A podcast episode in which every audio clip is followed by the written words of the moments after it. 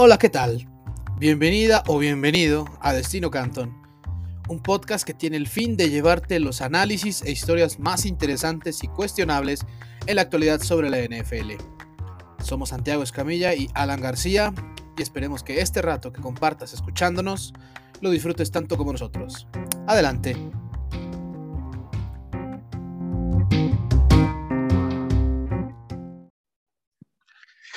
Hola, ¿qué tal? Muy buenos días, buenas tardes, buenas noches a toda la gente que nos escucha de sus casas, donde quiera que se encuentren. Eh, bienvenidas y bienvenidos a un episodio más de Destino Canton, ya en vísperas del Super Bowl 56, que se va a celebrar en el SoFi Stadium en Los Ángeles, California. Los Cincinnati Bengals van a jugar ante Los Ángeles Rams. Y la verdad es que a pesar de que, al menos en en la afición latinoamericana no hay ese mismo hype que ha habido en otros años, por lo mismo de que estos equipos no son de, una historia demasiado remarcada entre, este, en, la, historia de la liga, valga la redundancia. Pues bueno, tienen, eh, hicieron su, propio cuento y, este año de veras es digno de, de reconocérselos. Pero antes que nada, quiero saludar a mi estimado amigo y compañero Santiago Escamilla. ¿Qué onda, amigo? Emocionado ya por, por el Super Domingo? ¿Qué onda, G? Sí, ya se siente, se siente ya muy cerquita. Eh, es una etapa muy rara porque estás emocionado porque venga, pero al mismo tiempo sabes que una vez que termine se, se, acabó la temporada y son muchos, muchos meses sin juegos relevantes. No, no que no haya cosas interesantes, pero, o sea, que sucedan. Está el draft, la agencia libre, etcétera, etcétera, pero pues ya se va a acabar, ¿no? Entonces, está la emoción de lo que viene y la tristeza de, que ya se va a acabar, pero se va, se va a disfrutar bastante, como tú lo decías, son dos equipos que quizás no esperaríamos ver en estas instancias. Eh, quien hubiera dicho antes de la temporada que, que su Super Bowl o su predicción era Rams Bengals, eh, pues yo lo quiero, lo, quiero conocer porque no mames, es, pero realmente creo que nadie se lo, imaginaba. Eh, sobre todo lo de Cincinnati, ya vamos a estar poniendo en contexto cómo llegó aquí cada equipo, pero realmente muy, muy sorprendente. Dos equipos que históricamente pues, no son tan ganadores. Entre los dos hay eh, un, un, título de, Super Bowl eh, que ganaron los Rams eh, en el 2000, en el 99, perdón. Temporada del 99, Super Bowl del 2000. entonces, pues a ver, a ver qué sucede ahí. y pues ya pasando al análisis del, del partido como tal, pues qué se juega cada equipo, ¿no? Porque este partido todos van a decirles que es especial y que etcétera, etcétera, pero nosotros queremos analizar qué, qué significa para el legado de cada franquicia o qué significaría una eventual victoria, una posible victoria. Para, para los Rams, en este caso, sería su segundo campeonato de, de, Super Bowl, sería el primero en Los Ángeles, porque eh, el que ganaron eh, en esa temporada increíble de, de Kurt Warner y de Marshall Falk y de Isaac Bruce y de Terry Holt y muchos, muchos jugadores muy buenos. y, y, al final, hay que decirlo, aunque quizá no, no era el jugador más recordado, Mike Jones, el, el linebacker que termina con ese tacleando a, Kevin Dyson, a Kevin Dyson, o sea, es increíble, es, de esas historias eh, pues ahora sí que míticas para un lado y trágicas para el otro, ¿no? O sea, yo creo que para Titans es, uno de los días más tristes en, en, su historia, ¿no? Porque se quedaron. Sobre todo porque esa jugada se volvió icónica y la repite cada Super Bowl cuando, cuando recuerdas las jugadas que marcaron o que definieron otros partidos eh, en esta instancia, repiten esa. Entonces, eh, como aficionado de los Titans debe estar muy culero verlo siempre y como aficionado de los Rams, pues se disfruta. Eh, sería su segundo título y eh, han perdido, ya McVay perdió un, Super Bowl con, con Jared Goff como mariscal de campo contra los Patriotas, entonces ahora tiene su revancha con un mariscal de campo eh, que es muy, muy bueno en Matt Stafford. Y curiosamente podría ser la segunda temporada al hilo en la que el campeón gana en su estadio, después de que nunca había sucedido a lo largo de, toda la historia del NFL. Entonces, está muy interesante también. O sea, nunca había sucedido y ahora pueden ser años consecutivos. Eh, pero Cincinnati, ¿qué se está jugando, eh, pues en este caso ya es prácticamente finiquitar el, el cuento de, de, hadas, ¿no? Que hicieron desde hace dos años, siendo el peor equipo de la liga, con dos victorias nada más. O sea, a ese nivel han llegado los Bengals tan rápido. Han ganado más partidos en la postemporada reciente que hace dos años que solo ganaron dos partidos. Y están buscando también su primer Super Domingo Recordemos que en los años 80 llegaron a dos ediciones, a la del 81 y a la del 88. Santiago va a estar muy feliz este, de recordar esos laureles. Pues recuerdo las películas que vi sobre el tema porque... sí, no, vivos, vivos no estábamos. Para que naciera, ¿verdad? Vivos, vivos no estábamos, pero, pero bueno, fueron los años de gloria en, ese, en este caso de, de Joe Montana. Eh, Bengals eh, será su tercera aparición y bueno, eh, eh, son sus, sus, 53 temporadas en la NFL son la mayor cantidad en la historia de la liga sin un título de Super Bowl. Algo que un este, niño como Joe Burrow puede finalizar el próximo domingo. Bueno, no tan niño, tiene 25 años, pero... Pero es que tiene cara, cara de bebé. El, que más me gusta de los que se han popularizado con él, con él es el de Babyface Killer. Y sí, sí. Muy apto. Sí, sí, sí, es, es que está cañón. Y, y, bueno, ahora vamos a hacer el repaso.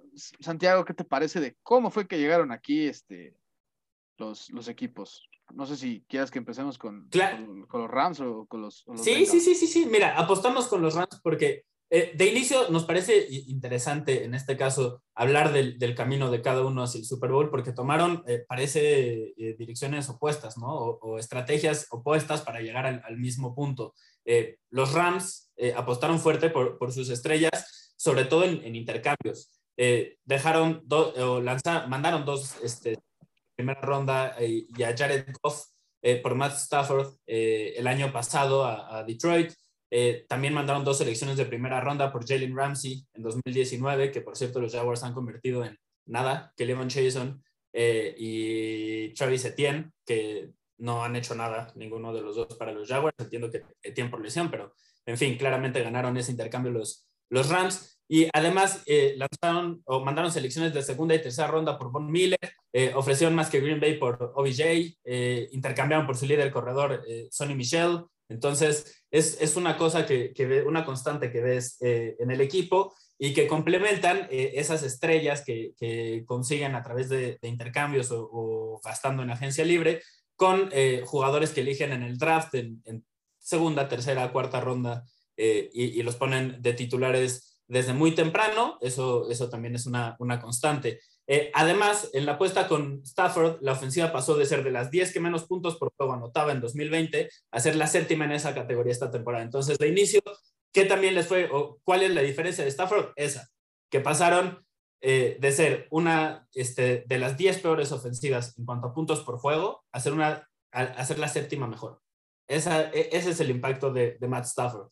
Y además, eh, en sus últimos ocho partidos están 7-1 y están empatados con los Bengals como los más ganadores. Entonces, se encendieron en el momento correcto. Eh, los intercambios, bueno, el, intercambio de Von Miller y el sumar a OBJ en agencia libre, eh, pues le ayudaron bastante al equipo. Normalmente eso es algo que no sucede, que, que jugadores de ese calibre que añades al equipo tan avanzada la temporada tengan un impacto tan importante, pero ese es el caso con los Rams. Eh, sobre todo OBJ, yo creo que se ha vuelto un jugador muy, muy importante. Y Von Miller en los playoffs se ha encendido y está, o sea, el, el playoff Von Miller es una cosa real y, y, y, esta postemporada ha vuelto a aparecer. Está jugando a un nivel altísimo y pues sí, los Rams no estarían aquí sin, sin esos movimientos, ¿no? Sin, sin, ser agresivos, sin añadir esas piezas. Eh, ya, ya decía, estuvieron en el Super Bowl hace tres años bueno, regresaron con un mejor equipo. Entonces, a ver si lo consiguen, a ver si lo consiguen. Eh, Cincinnati, ¿cómo llegó aquí, Aje? Bueno, Cincinnati llegó, les voy a decir cómo fue la cosa. En febrero del año pasado tenían posibilidades de 81 de llegar al Super Bowl y una vez que empezó el off-season, empeoró ese momio. Se fueron a 125 a 1. Igualito solo que los Lions, los Jaguars y los Jets. Obvias razones y obvio, y bueno. todos estos eh, top 5 en el draft, ¿eh? Por cierto. Todos estos terminaron en el top 5 en el draft, los Bengals en el Super Bowl. Hoy nomás. Así, así nada más se, se, queda. Y bueno, en la historia de la NFL solo ha habido un equipo que tuvo peores probabilidades de llegar al Super Bowl este, y bueno, fueron los mismos Rams, en este caso de San Luis, en el 99.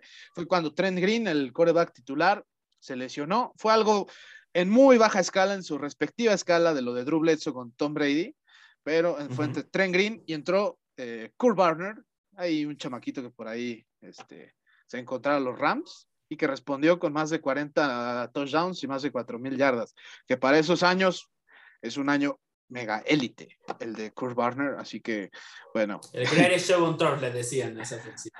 Así que ustedes dirán, de esos Rams, vamos a ver si los Bengals pueden cumplir con esa expectativa. También invirtieron mucho para construir su ofensiva en el draft en los últimos dos años.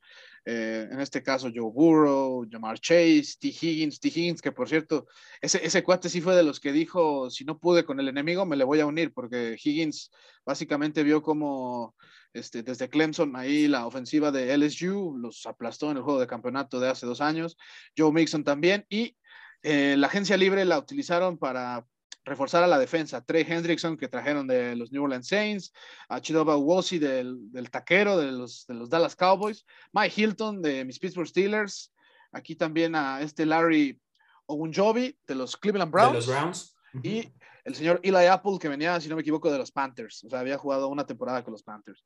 Y bueno. Y los Saints, y los Giants. Y, los Giants, sí, exacto. Trotamundos. Trotamundos este señor, pero por ejemplo, hizo una de las jugadas clave en la postemporada para los, para los Bengals, que fue aquel, aquella detención a, a Tyreek Hill antes de que concluyera la, primera mitad en el, en el este, juego de campeonato de la conferencia americana. Y bueno, básicamente este equipo es uno que lucha hasta el final. Han rendido en las segundas mitades, este, han anotado 93 puntos más que sus rivales esta temporada en esas segundas mitades y en, la primera, en las primeras partes solo 4 puntos más. O sea, la diferencia ahí, que son en este caso 89 puntos, es la sexta mayor en la historia de la liga. Es un equipo que básicamente eh, lo tienes que aplastar de principio a fin, porque si no, es, es, es, uno que no, no, no va a ceder. O sea, va, va a vender cara a la derrota, a menos que de plano le quieras pasar por encima todos los cuartos. Y Burrow eh, creo que nos ha demostrado muy rápido que está, está hecho para, para estos escenarios y yo creo que en una de esas no se me haría nada raro que le gane incluso el Comeback Player of the Year a, a Dak Prescott, ahora que lo pienso.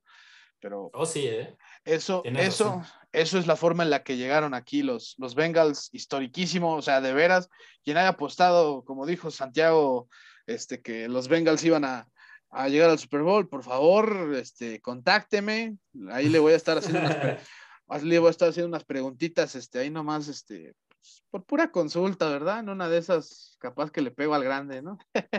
Pero en verdad, una historia, eh, como ya lo había dicho, de cuento de hadas de, de los Cincinnati Bengals. Pasaron de ganar solo dos partidos hace dos años al Super Bowl. Eso es algo increíble y eso habla de una gerencia que pues, confió, confió y de manera agresiva, o sea, los Bengals, como ya dijimos, Santiago, rechazaron cuatro primeras rondas de draft a los Miami Dolphins hace dos años porque estaban convencidos que Joe Burrow era el coreback pues, que iba a, a, liderar esta franquicia y bueno, ahí están los resultados. Tenían Eso. razón, ¿eh? Tenían razón. Y bueno, ahora pasando a otra, a otra nueva sección, Santiago, yo sí quiero preguntarte, ¿qué es lo que más te ilusiona ver de este domingo? Bueno, tú ya empezaste a hablar de, de ese tema, pero es que realmente es una de, las claves de este enfrentamiento y es a quien todos queremos ver. Lo siento por Matt Stafford, pero todos queremos ver a Joe Burrow. Y a mí lo que, me, lo que me interesa es ver si hace historia. ¿Y a qué me refiero? Me refiero a que 86 jugadores han ganado un trofeo Heisman, reconociéndolos como el mejor en la, de la temporada eh, a nivel colegial. 17 de ellos fueron campeones en ese nivel. A cinco los eligieron con la primera selección global, pero ninguno ha ganado el Super Bowl. Entonces quiero ver si Joe Burrow es único. Ya sabemos que es especial, ya sabemos que es extraordinario. Yo solo quiero ver si es único. Quiero ver si, si consigue lo que nadie antes en la historia y realmente eh, sería increíble. O sea, este este güey es que su línea ofensiva es de las 10 peores de la liga y los tienen en el Super Bowl no sé si, si te acuerdas al final de la temporada, una de mis conclusiones generales fue, si tienes una buena línea ofensiva, eres Washington o estás en playoffs. Bueno, en este caso, este güey está llegando al Super Bowl y posiblemente lo puede ganar con una línea ofensiva que es bastante, bastante malita y que además se ha enfrentado a equipos que son con, con líneas defensivas muy, muy buenas. O sea, la línea defensiva de los Chiefs, no, o sea, yo, yo sé que es Chris Jones y, y, y otros más, Ajá, pero Frank Clark es muy bueno, Ingram es muy bueno. Eh, en el caso de, los Titans, eh, pues ya lo hemos dicho, no. No, pues hay, hay, que decirlo, el, señor peleó con espíritu, o sea, lo capturaron nueve veces y aún así no se dejó, no se dejó y, ir. Y no solo es en playoffs, estoy hablando también de la temporada regular, porque tiene una división en la que está con TJ Watt y con Miles Garrett, que son posiblemente los dos mejores lineros, eh, digo, a las defensivas de, de, la NFL. Entonces, no, no era una cosa eh, sencilla a, lo que se enfrentaba esta temporada y los resultados que ha tenido son increíbles. Yo quiero ver eh, eh, su temple en el Super Bowl. Realmente, si, si mantiene lo que ha hecho hasta ahora en ese partido, estamos hablando de un jugador muy, muy especial. Muy, muy especial. No es normal que mantenga la calma en esos momentos como lo, como lo ha demostrado hasta ahora. Y bueno, a ver, a ver qué sucede. Yo, eso es lo que más me ilusiona eh, ver de este Super Bowl, a Joe Burrow. Y ahí también, pues, una felicitación para los programas este, que hay en el fútbol americano colegial, porque justo por cosas así, es que un Joe Burrow, que ya antes de llegar al NFL, se enfrentó en un campeonato nacional, en televisión, este, en televisión nacional, ante más de 70 mil espectadores, pues bueno, te ayudan a presentar la, la, presión a la que puedes este, jugar en la, en la NFL. Yo en mi caso, Santiago, me voy a ir con Cooper Cup. Me ilusiona mucho ver Cooper Cup y es muy raro. Totalmente. Es muy raro, es muy raro que, que haya elegido esto, pero sí tengo mis razones. O sea, para bien o para mal, Cooper Cup ha tenido una de las temporadas más dominantes en la historia de la NFL. O sea, y su temporada, creo que, no, no, o sea, no, no, se, no se había visto realmente. Si, si sumamos. Más de 2.000 yardas nunca. O sea, eso es, algo increíble. Y hay gente que, por ejemplo, no lo tiene ni entre los mejores cinco receptores de la liga. Y eso creo que lo entiendo, porque a veces puede ser que tú los tengas un gran año y ya, pero si llega a catapultar ese, este año con un título de Super Bowl, o sea, simple y sencillamente Cooper Cup eh, va, a pasar este, a la historia. Ya es imposible que no vayas a acordarte de, de, lo que hizo este señor, más allá de lo que puede hacer en los siguientes años o no. Cooper Cup realmente podría, podría en serio estar en la vitrina de los inmortales para, para este, la posteridad, si es que logra ganar el Super Bowl y además haciendo la diferencia que yo creo que es uno de los que va a ser más participativo en este partido, porque pase lo que pase, se ha visto que Matthew Stafford, si hay un hombre a quien va a buscar, es a Cooper Cup. Y eso, y eso es algo que también vamos a ver si logra hacer la diferencia. Lo hizo en uno de los momentos clave de, de la postemporada en aquella recepción contra los Tampa Bay Buccaneers. Lo hizo en muchos otros juegos. O sea, el señor ah, tenía casi 10 recepciones por partido. O sea, eso es algo increíble, es algo loco. Yo creo que eh, el impacto que pueda tener Cooper Cup sobre la defensa secundaria de Bengals, que le jugó muy bien a la de los Chiefs, pues ahí vamos a, a ver de qué, de qué calibre llegó a estar hecho Cooper Cup este, este año un año pues, en el que incluso él ha dejado eh, salir incluso parte de sus sentimientos, ¿no? O sea, dándole crédito, por ejemplo, a su esposa, que, fue la que le tuvo fe todo el tiempo, cosas así, pues, pues, es que de veras, el temporadón que hizo Cooper Cup, toda la gente que ganó por Cooper Cup en su fantasy o, que estuvo viendo las estadísticas que estaba teniendo Cooper Cup, no, no me van a dejar mentir, o sea, el señor eh, tuvo un, año digno de leyenda. Y pues. Oye, con siete recepciones, rompe el récord de una, de una sola postemporada. Entonces, o sea, ya, ya, mencionamos que nunca nadie había superado las 2.000 yardas eh, en una temporada más postemporada eh, o, o, como sea. Este güey va, o sea, posiblemente termina en las 2.500 y además rompiendo el récord de recepciones. Es completísimo, completísimo. Sí, sí, o sea, neta, le falta, este, aquí diría la cereza del pastel, pero no, aquí es más bien la base de todo eso que es el Super Bowl, porque aquí es como en aquellas playeras que decían, los récords no importan si no hay título, ¿no? Y, bueno, veremos qué, qué sucede con, con Cooper Cup, pero yo es, es, algo que de veras me ilusiona ver, o sea, quiero saber si este, este tipo es, es capaz en el juego grande de salir como cuando lo hizo en la semana 3 contra los Buccaneers, por ejemplo, que les hizo más de 150 yardas, cosas así. Y ahora lo hizo estos mismos, este, estos mismos playoffs. Sí, sí, sí, claro. No tenemos que irnos tan San Francisco, o sea.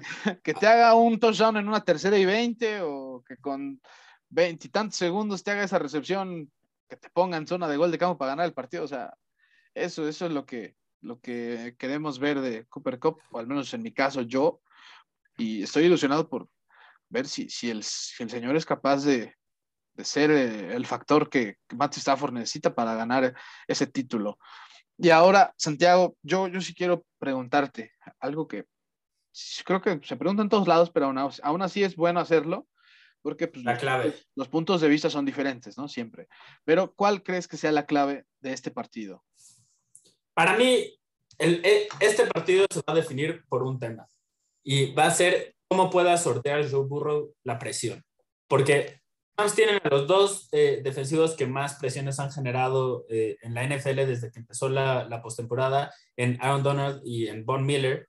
Eh, Aaron Donald desde el principio de la temporada es el jugador que más presiones ha, ha generado. Entonces, no solo, o sea, no es algo nuevo lo suyo, lo de Von Miller sí se encendió más recientemente, eh, pero a lo que voy es que en este momento se van a, a enfrentar a dos jugadores tan buenos como cualquiera con, contra el que hayan jugado y Aaron Donald mejor que cualquiera contra el que hayan jugado anteriormente. Ya vimos a, a Denico Ocho y si no me equivoco fue el que consiguió, no fue Jeffy Simmons el de las cuatro capturas, ¿no? Contra, contra los.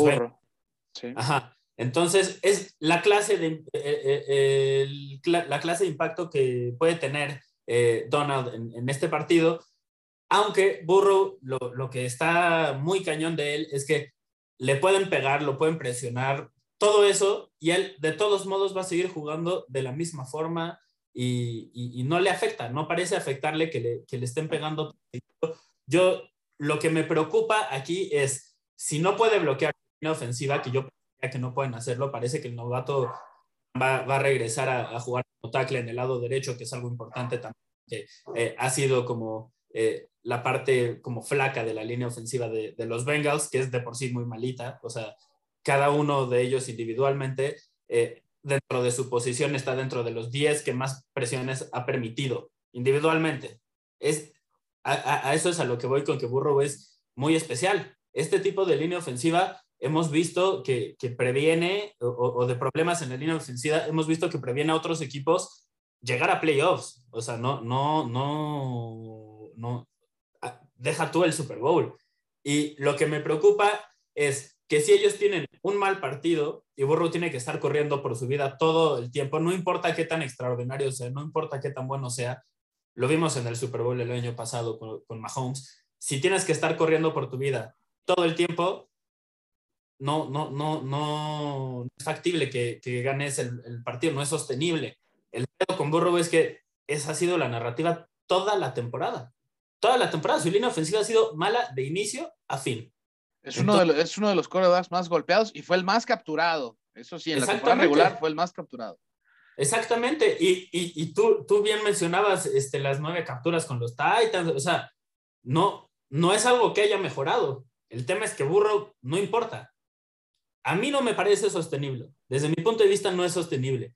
Pero Burrow, la razón de su grandeza, la razón de, por qué es tan extraordinario, es que aunque no es sostenible, él sigue ganando. Y puede ganar el Super Bowl con algo que todos, o sea, es eh, una este, debilidad flagrante, evidente. Todos la vemos, todos nos damos cuenta. Claro que, que, lo afecta durante el juego porque tiene que evadir a los jugadores pero de todos modos completa los pases, de todos modos mueven las cadenas, de todos modos son explosivos, de todos modos consiguen los puntos. Bueno, ¿qué se puede hacer contra eso, no? Eh, para mí, esa va a ser la clave. Si, vemos que la, presión en algún momento le llega a afectar a Joe Burrow, creo que este partido puede eh, volverse muy, muy largo e incluso me atrevería a decir que si hay un equipo que, que veo eh, ganándole 40-10 o, o, haciéndole algo como lo que le hicieron los Seahawks a los Broncos eh, en el Super Bowl hace ya casi 10 años, es, es que los Rams presionen mucho a Burrow, consigan algún pick six o algo así y empiecen ganando por 3, 4 touchdowns. El tema, y, y con esto cierro el comentario, es que con Burrow eso no es suficiente. Lo vimos el juego pasado, empezaron perdiendo 21-3. Con cualquier otro mariscal de campo, ese juego ya se acabó. Ese juego ya está terminado pero con Burrow no. Así que incluso si eso llega a suceder, no lo podemos dar por muerto, pero para mí esa va a ser la presión, ver qué tanto le, afecta la presión a, a, Burrow y qué tanto la presión se traduce en entregas de balón, específicamente en entregas de balón, porque hemos visto que aunque lo capturen un chingo, él sigue moviendo el balón, como lo hizo contra los Titans. A ver, a ver qué sucede, a ver qué sucede, pero para mí esa, esa es la clave de, este partido. Entiendo que tú te vas a ir más por, por lo que tienen que, hacer las defensivas, ¿no? Eh, para ti, por ahí está como lo que pueda definir este partido de un lado u otro. Sí, o sea, yo, yo la verdad pienso que eh, en la mayoría de los Super Bowls que se han jugado en la historia, siempre, o casi siempre, la, la defensa ganadora termina siendo una jugada clave, una, un robo clave. Y en este caso, los Bengals, por ejemplo, no los descarto en cuanto a lo que puedan hacer. Lo hicieron contra Patrick Mahomes en el juego de campeonato, lo hicieron contra Ryan Tannehill en los playoffs divisionales, eh, y lo hicieron también contra Derek Carr en la ronda divisional. Siempre hubo un robo de balón, al menos por parte de los Bengals en esta postemporada.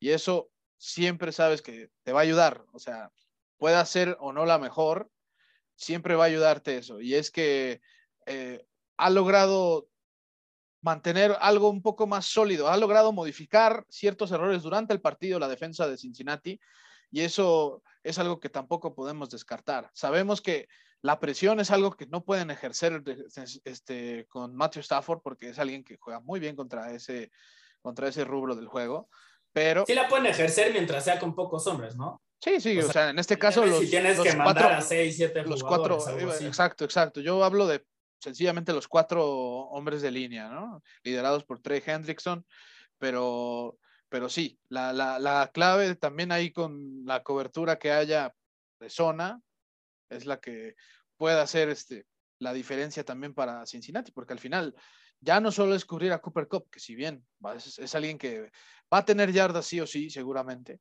pues también ya está Odell Beckham Jr., que viene de hacer, por ejemplo, un juego de, de 100 yardas en la final de conferencia. Es algo que no había hecho en 33 juegos, insisto. Y del otro lado, pues ya creo que ahí quedó más que claro lo que, lo que dijo Santiago. La presión que puedan ejercer sobre Joe Burrow y que se pueda traducir al menos en una entrega o dos, eso pues, puede ser la, la diferencia para, para, un equipo también. Este, así que yo, yo Floyd puede también ser un, jugador importante. ¿no? sí, no. Es, tan talentoso este, como, como los otros dos, solo no, no tiene la consistencia. Sí, totalmente, totalmente de acuerdo. Y, y yo creo que pues, la defensa sí se ha, se ha caracterizado muchas veces en el Super Bowl por hacer esa jugada defensiva y bueno, voy a poner varios ejemplos para los que pues, obviamente eh, lo, lo, sugieran mientras lo estén escuchando. Bueno, un Malcolm Butler, por ejemplo, un este, James Harrison, por ejemplo, un Graham, por ejemplo, en ese Super Bowl entre Eagles contra, contra Patriots, ese fue de Brandon Graham, ¿no? El, el fumble que le hacen a Tom Brady ya para sellar el partido. Sí, sí, sí. Este, Tyran Matthew, perdón, Santi. eh, ese tipo de jugadas, ese tipo de jugadas que, que pues, la verdad, se terminan, las terminas recordando, las terminas recordando y dices, uy, aquí puede hacer que se nos haya ido. No necesariamente es la jugada, pero siempre eh, entre, más, entre más te ayude la defensa a sumar, este, que no, que no pueda, que no pueda este, hacer puntos el, rival, es mejor. Y si lo hace con, con robos de balón, excelente. Hay pocos, hay muy pocos juegos en los que las defensas han mega imperado, casos como el de Seattle o el de o el de Denver en sus Super Bowls respectivos contra, justo el de Seattle contra Denver y el de Denver contra Carolina, pero la verdad es que siempre hay una jugada defensiva que termina eh, recordándose a la posteridad. Y, bueno, eso, eso ya lo, lo iremos. Veremos quién es el jugador que la, que la hace y de qué lado, ¿no? Eso es lo, y, en, y, en, qué momento. Exactamente hay, hay jugadores buenísimos que, que, cada uno puede hacer un impacto. Realmente de todos, el que Aaron Donald, a ver qué, qué hace. O sea, no sé si conmigo, pero es posiblemente el mejor defensivo del, de la última década. Y, y a ver, o sea, quiero, quiero ver qué impacto puede tener en, en el Super Bowl. Realmente. Sí, sí, sí. No, no, no, no, creo que, que, haya, o sea, tuvo un muy buen juego contra los Patriotas, pero no tuvo esa jugada que, que tú dices eh, con la que cambia eh, completamente el, el partido eh, o, o, hacia dónde está yendo la, las circunstancias y, y, termina consiguiendo la victoria. Esa, esa jugada icónica es la que le falta a, a Aaron Donald. aunque tiene muchísimas en temporada regular y, en playoffs, solo le faltan el Super Bowl. Veremos. Veremos, veremos, qué, hace, pero eh, vamos a ver. Hablando, justo, justo, Hablando, hablando específicamente ya, este, yéndonos línea por línea para, para analizar a, cada equipo, o, bueno, analizarlos a, a los dos en, en comparativo. Eh, vamos a ver primero a los entrenadores, luego a los mariscales de campo, luego vamos a irnos con las armas ofensivas y luego el duelo ofensiva de, de, los Rams contra defensiva de los Bengals y ofensiva de los Bengals contra defensiva de los Rams para ver quién tiene la ventaja y cuáles van a ser las claves eh, para cada, cada uno de estos o, o, qué se están jugando, ¿no? Por ejemplo, en el caso de, de los entrenadores eh, en este juego, eh, se va el enfrentamiento entre los entrenadores más jóvenes en la historia por nueve años. Nueve años. El anterior era, tú mencionabas la, la jugada esa icónica de James Harrison interceptando a Kurt Warner eh, en el Super Bowl, fue el 2000, temporada 2008. Eh, sí. 2009, ¿no? El, Super Bowl. Este, que fue, eran Ken, Ken Weisenhunt y Mike Tomlin. En ese momento Tomlin fue el entrenador más joven en ganar un Super Bowl en la historia y era el matchup entre los más jóvenes. Este lo va a superar por nueve años. Estos güeyes son bastante más jóvenes. Zach Taylor tiene 38, Sean McVay tiene 36. Taylor tuvo dos temporadas como asistente de McVay. Ya lo saben ustedes, lo han escuchado en otros lados, no, no les estamos diciendo nada que no conozcan. Es uno de, tres entrenadores que fueron asistentes de Sean McVay y que, y que, ahora son entrenadores en jefe. Los otros son Brandon Staley y Matt LaFleur. Eh, y McVeigh, que tiene 36 años, curiosamente es más joven que, Taylor, si gana sería el más joven de la historia, o sea, le quitaría ese como... que tiene a Mike Tomlin, ¿no? Exactamente, se lo, se lo quitaría. Entonces, hablando de entrenadores, ¿a quién le das la ventaja tú? Creo que vamos a coincidir. Sí, no, yo creo que aquí la tiene pues, los Rams, Sean McVay, pues bueno, por algo es que hasta pues, lo tenía de empleado prácticamente a Zach Taylor. este... Entrenador de mariscales de campo y de receptores. Sí, sí, claro, o sea, y, seguramente Taylor también le puede sacar ahí a estudiar ciertas cosas que Sean McVay ya le platicaba en su momento cuando estaban en, este, juntos, pero Sean McVay, el impacto que tuvo desde su primer año, increíble, ¿no? O sea, de veras creo que si hay un responsable por, la que, por el que Rams cambió totalmente, es por Sean McVay.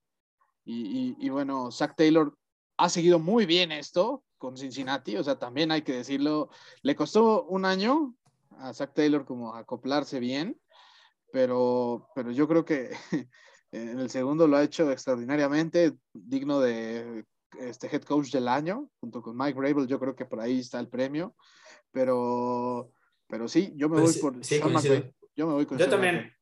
También me voy por McVeigh, aunque eh, también coincido en que Taylor, eh, junto con Bravel, está ahí en la conversación por el entrenador del año y, con justa razón. Pero sí, coincido en que McVeigh tiene la ventaja, entonces eh, en eso estamos de, de, acuerdo. Hablando de los mariscales de campo, bueno, vamos a. Híjole, este, está, este, está, este creo que está más reñido, ¿no? Sí, coincido, coincido en que está más, más reñido. Y estamos hablando de, en este momento, a quién prefieres, ¿no? De, no, no de quién creamos que, que, va a ser mejor a la larga o etcétera, etcétera. Eh, Stafford, por una parte, lidera la NFL en yardas por intento y en rating de mariscal de campo. Pero por otra parte, Burrow simplemente gana. O sea, no, no hay otra forma de decirlo, simplemente gana. En juegos de eliminación, 7-0 desde la universidad. Y además, los Bengals han ganado 15 enfrentamientos ya con Burrow como mariscal de campo.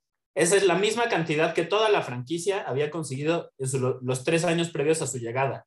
Y eso es considerando que este güey se lesionó en la semana 11 de la temporada pasada. Entonces, en la que solo después ganaron, creo que un juego y que fue contra Steelers. dos, dos, juegos ganaron después de eso. Pero, pero sí, o sea, a, lo que voy es que este güey se perdió casi media temporada y de todos modos, en, en el tiempo restante, ha conseguido más victorias, digo, el mismo total de victorias que los Bengals como franquicia en las tres temporadas anteriores, los tres años anteriores a su llegada. Así que esa es la clase de impacto que, que tiene Burrow, simplemente gana. No hay otra forma de, de, decirlo. Así que, ¿por quién te vas tú? ¿Por Matt Stafford o por ¿Y por qué?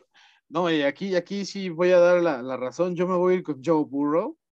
Ok. Porque la voy a poner así. Si las cosas estuvieran al revés, que Stafford esté en los Bengals y Burro estuvieran los Rams, yo pondría mega favoritos a los Rams. porque pues ya tienen a Burrow. Y en este caso, eh, pues creo que Burrow, pues ya viste, es un factor que pues, no, no, no, puede tener las peores condiciones y aún así te puede ganar los partidos. Cosa que oh, Stafford, por ejemplo, no ha podido. Y además, hay que decirlo, durante la temporada, si volteas a ver las derrotas de los Rams y ves los números de Matthew Stafford en ese partido que perdieron, te das cuenta que perdieron porque se mamó, ¿no? Nuestro Matthew Stafford. y Ciertamente. Y, bueno, eso, eso, eso me ha dejado pues como como claro que, Rams, no es como que solo pierdan por Stafford, pero sí es uno de los principales factores por, las, por los que luego llegó a caer en el año. Así que, y bueno, Burrow levantarse de, de 21 puntos en Kansas también, de jugarle al tú por tú a una de las mejores líneas defensivas de la liga, como fue la de Titans, y pues, aguantar todos los golpes que aguantó ese día y ganarles el partido sobre la bocina. O sea, yo me quedo con Joe Burrow. Este es, es, difícil argumentarlo en contra, pero ciertamente es, un debate para mí muy, muy, muy, muy, muy cerrado. Eh, el tema con, con, Stafford es que pues él llegó a una franquicia en una situación similar a la que tenía Burrow cuando llegó a los Bengals y bueno, eh, se tardó mucho en, pues, Bueno, no ganó, no ganó un partido de playoffs con ellos. Exacto. y, y, y llegó a ser muy competitivo, pero se tardó, se tardó. Y realmente, eh, fuera de, esas temporadas en las que tuvo Megatron, pues nada, poco y nada. Y Burrow tiene más armas. Entonces, en, o sea, es menos disfuncional la forma en la, que, en, la que están los Bengals. También hay que decirlo con Dalton, tuvieron una década de mucha estabilidad y, donde quizás no eran el equipazo, pero eh, llegaron a ganar varios títulos este, divisionales y ahí estaban en playoffs, simplemente estaban limitados por su mariscal de campo. Ahora construyeron un equipo eh, quizás no tan talentoso en, cuanto a, protección para Burrow, pero ellos dijeron, pues vamos a tener tantas armas que no importa. Así que eh, hablando de, las armas, mira, yo coincido, coincido en que yo Burrow, entonces eh, pasamos de, tema, pero hablando de las armas, estos dos equipos están, o sea, cargadísimos, son muy, muy, muy talentosos. Y no solo estamos hablando de, armas a la ofensiva, ¿eh? Aaron Donald es un arma. Aaron Donald es un arma. Eh, Von Miller, con, el nivel que está, también es, un arma. Trey Hendrickson, pero por supuesto. Eh, Sam Hubbard, lo es, e, ese güey es súper versátil en el juego contra, contra Kansas City. volviéndolo a ver, me di cuenta que lo utilizaron como spy varias veces y, en más de una jugada él se ponía de linebacker central casi, casi, y de ahí blitzeaba y eh, consiguió un par de capturas bastante, bastante importantes. Entonces, también es un arma ese güey. Eh, Jalen Ramsey, ni, hablar. Eh, ¿Tú quién creas que, que, tiene más? Creo que si hablamos de receptores, los dos coincidimos en que son los Bengals, pero si hablamos en general, los Rams tienen para competirle a, Cincinnati en cuanto a armas o, por quién te decantas? ¿Quién crees que, es más talentoso en ese sentido. Híjole, es que, es que aquí es donde está muy parejo el asunto. O sea, creo que defensivamente, eh, pues Trey Hendrickson, pues al final, en los últimos dos años ha tenido más capturas que Aaron Donald, si es que nos vamos a ese, a ese número. Pero sabes que Aaron Donald, pues viene de ser eh, tres años seguidos el, el, jugador defensivo del año, y eso no es poca cosa, ¿no? Eh, y presiona desde el centro, conseguir capturas desde el centro es más difícil. Sí, sí, eso también es, es verdad. Eh, un Joey Mixon que, por ejemplo, en este sí creo que hay una diferencia y en esto sí estoy totalmente de acuerdo contigo, Joe Mixon. Eh, y si le quiero sumar a Smash Perrin, que es alguien que ha servido muy bien para los pases pantalla y las válvulas de escape, creo que sí. ¿Mixon también? Sí es un, sí es un mejor combo. No, es que Mixon es completo. O sea, yo, yo hablo de Perrin. Es que a, sí, a Mixon lo puedes poner como receptor abierto y pedirle que corra cualquier ruta. Sí, sí, eh, correcto. Pero, o sea, Mixon ya viene en el paquete, solo quería añadir a Perrin, que ya viste que este año demostró, demostró hacer esas, esas yardas de descanso para, para Mixon, ¿no? Cuando, cuando lo requiera.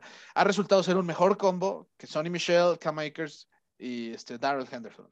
Sobre todo, eh, un Cam Akers que regresó muy bien este, eh, a, la a, la temporada, pues, luego de esa lesión en el tendón de Aquiles, pero después, sinceramente, se cayó, se cayó, o sea... Entonces es que como, se, se, ve como el potencial, se ve explosivo, pero no consigue yardas.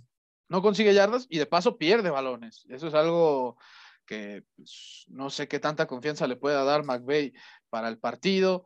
Un Sonny Michel que creo que es el que mejor está respondiendo de, este combo de, Pues el más constante, pero no está ese riesgo. Sí, no, o sea, no lo pones mejor que Joe Mixon, por ejemplo, pero ni de cerca. No, no, no, Joe Mixon es de los cinco mejores corredores de la liga.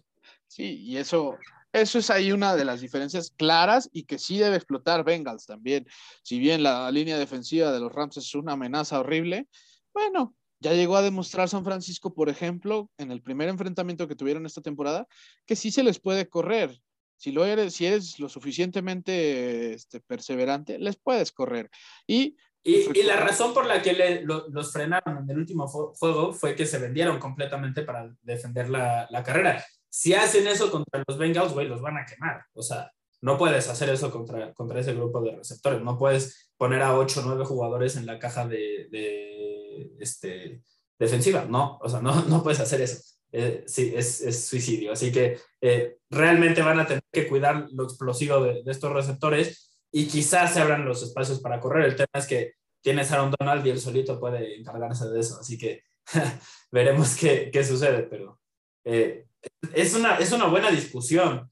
Lo que tú decías de, los pases pantalla, a mí se me va a hacer, también se me hace una de las eh, claves o de, los factores eh, eh, en este partido, sobre todo del lado de la ofensiva de, Cincinnati, porque los Rams son una defensiva muy, muy agresiva, muy, muy agresiva, entonces son vulnerables a ese tipo de, jugadas que justo se aprovechan de, las defensivas que, son ultra agresivas. Y San Francisco, por no irnos muy lejos, el touchdown de Divo Samuel fue en, un pase pantalla, así les anotaron, ¿no? era una jugada de, 10 yardas en la que Divo Samuel consiguió 40, pero se escaparon y los Bengals tienen jugadores con, ese potencial. Jamar Chase con el balón en las manos es, está a un nivel muy similar que, que Divo Samuel eh, en San Francisco y lo han utilizado en un rol más o menos copiando algunos de, de los mismos conceptos recientemente, entonces tampoco debería de sorprendernos por ahí si, si ese es un factor en, en este juego. Eh, ya veremos, pero, pero es un, un factor que, que realmente, o, bueno, los pases pantalla específicamente, creo que pueden ser un arma eh, dentro de la, la baraja que, que, tenga Cincinnati para, de, de, las formas en las que pueda atacar a esta defensiva e intentar conseguir algo. Realmente yo creo que es algo que, que van a buscar y que deberían de, de, intentarlo. Entonces, veremos qué sucede en, ese sentido. Eh, para ti, eh, háblame de Jalen Ramsey, del rol que puede tener en el, partido. Creo que los dos coincidimos en que no hay un Jalen Ramsey en, Cincinnati. Quizás Jesse Bates, el, safety, puede ser el más cercano, pero es que lo, que hace, lo que hace Ramsey puede ser muy importante en este partido, ¿no? Sobre todo con tres receptores tan talentosos como Higgins, Boyd y, y Chase pues ya, ya estaremos viendo el porcentaje de, jugadas o de pases que lancen hacia el jugador que está cubriendo Jalen Ramsey. Eso va a ser sencillamente el rendimiento y la forma en la que les podemos decir eh, el impacto que tiene este jugador, que es alguien que no está acostumbrado a interceptar muchos balones, pero sí totalmente a eclipsar a todo el jugador que corra la ruta pues, que él tiene que defender. Eso es algo que no hay muchos de esos en la liga, o sea, y a su nivel no hay ninguno. O sea, Jalen Ramsey es ahorita el mejor esquinero de toda la liga, a mi punto de vista. Y este, creo que sí, coincido en que Cincinnati no tiene uno de esos. Sin embargo, han logrado, eh, pues ahora sí que echarse la mano entre todos los que hay, ¿no? En la defensiva secundaria, pero, pero pues no, no, no hay uno que pueda hacer el trabajo por sí solo como lo hace Jalen Ramsey. Y eso sí, eso es algo clave. Pero sí coincido en que como unidad lo hacen mejor que, los Rams. O sea, en ese sentido. Sí, claro. No, pues eclipsar dos, dos veces en la temporada, en la segunda mitad, a tres puntos a los Chiefs de Patrick Mahomes. Pues bueno, eso nadie te lo firma, ¿eh? Bueno, cualquier, cualquier defensiva diría, ah, pues órale, jalo, jalo a eso.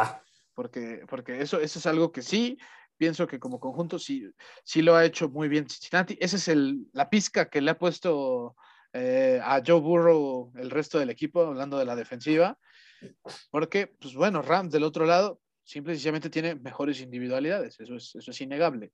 Hablando de la defensiva. Oye, ajá, y, y hablando del, del, duelo de los posiblemente dos mejores receptores de, de la NFL, y es que eh, Cooper Cup y Jamar Chase son primero y segundo en yardas, incluyendo la, la postemporada, y es la primera vez que el primero contra el segundo se enfrentan en el Super Bowl, así que eh, pues es algo inédito.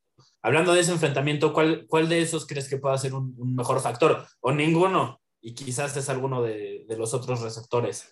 Siempre, siempre hay un chivo este expiatorio, partido. ¿no? Como que siempre pasa que hay un chivo expiatorio, ¿no? En, en los Super Bowl. ¿En qué ¿no? sentido? En el que parece ser el que nadie pensaba que iba a ser las yardas, ah, no, las termina haciendo, ¿no? No sé, me, me, voy a ir al caso más reciente, ¿no? A Damien Williams, por ejemplo, que pues, decían, no, este güey, ¿qué, no? Casi, casi lo querían. Oye, esa, esa postemporada querían... tuvo. Sí. O sea, creo solo Terrell Davis, entre jugadores no elegidos en el draft, tuvo más yardas terrestres en una sola postemporada ¿Sí? que Williams en, en, esa edición de, de, los playoffs. Así que pues, sí. Y aún, así, y aún así, ese día todo el mundo era como de: ¿quién es ese güey? O sea, no, pero no, no, sé quién es ese güey, pero denle el MVP, por favor. O sea, Oye, y dos años, dos años después es el tercero en Chicago, así que tampoco es como que. Sí, o sea, es, por eso digo que. Talento súper mega especial. Siempre, siempre, hay un chivo expiatorio en este caso. Y... ¿Sabes? Para mí, ese jugador que. Me, yo sé que estamos hablando de Copy Chase, pero ese jugador que mencionas, que puede ser así como el que nadie se espera y tiene un juegazo, para mí es el, el, ala, el ala cerrada suplente de los Rams, Kendall Blanton. Porque Tyler Higley anda lesionado y aunque dicen que va a jugar, la realidad es que tanto él como CJ Yusoma, si juegan, va, van a serlo infiltrados, no porque estén sanos. O sea, los dos dicen como, estás lastimado, no me voy a perder el partido. Eso no es un no. Entonces, cuando te responden así, sabes que, que están manejando una lesión y que eh, seguramente van a jugar eh, con alguna droga legal o ilegal ahí en, el cuerpo para no sentir el, dolor. Y de todos modos, eso pues, te limita, ¿no? Cuando tienes la rodilla este, lastimada, los dos tienen la misma lesión de ligamentos, eh, pues no puedes correr también. Es una, una realidad. Y Kendall Blanton en el juego contra sufrió de muy, muy buena forma, digo, forma a Taylor Higby con cinco recepciones, 51 yardas y además tuvo un touchdown contra Tampa Bay. Eh, para mí, él, él puede ser un, factor y nadie lo conoce porque antes de, de, esta edición de playoffs tenía cuatro recepciones para 30 yardas, algo así. Entonces tampoco es como que estemos hablando de un jugador súper llamativo, pero en playoffs ha aparecido, eh, ha expandido su rol y con la lesión de Higby podría tener una oportunidad importante contra una defensiva que quizás su talón de Aquiles esta temporada han sido las alas cerradas. A ratos no lo saben defender.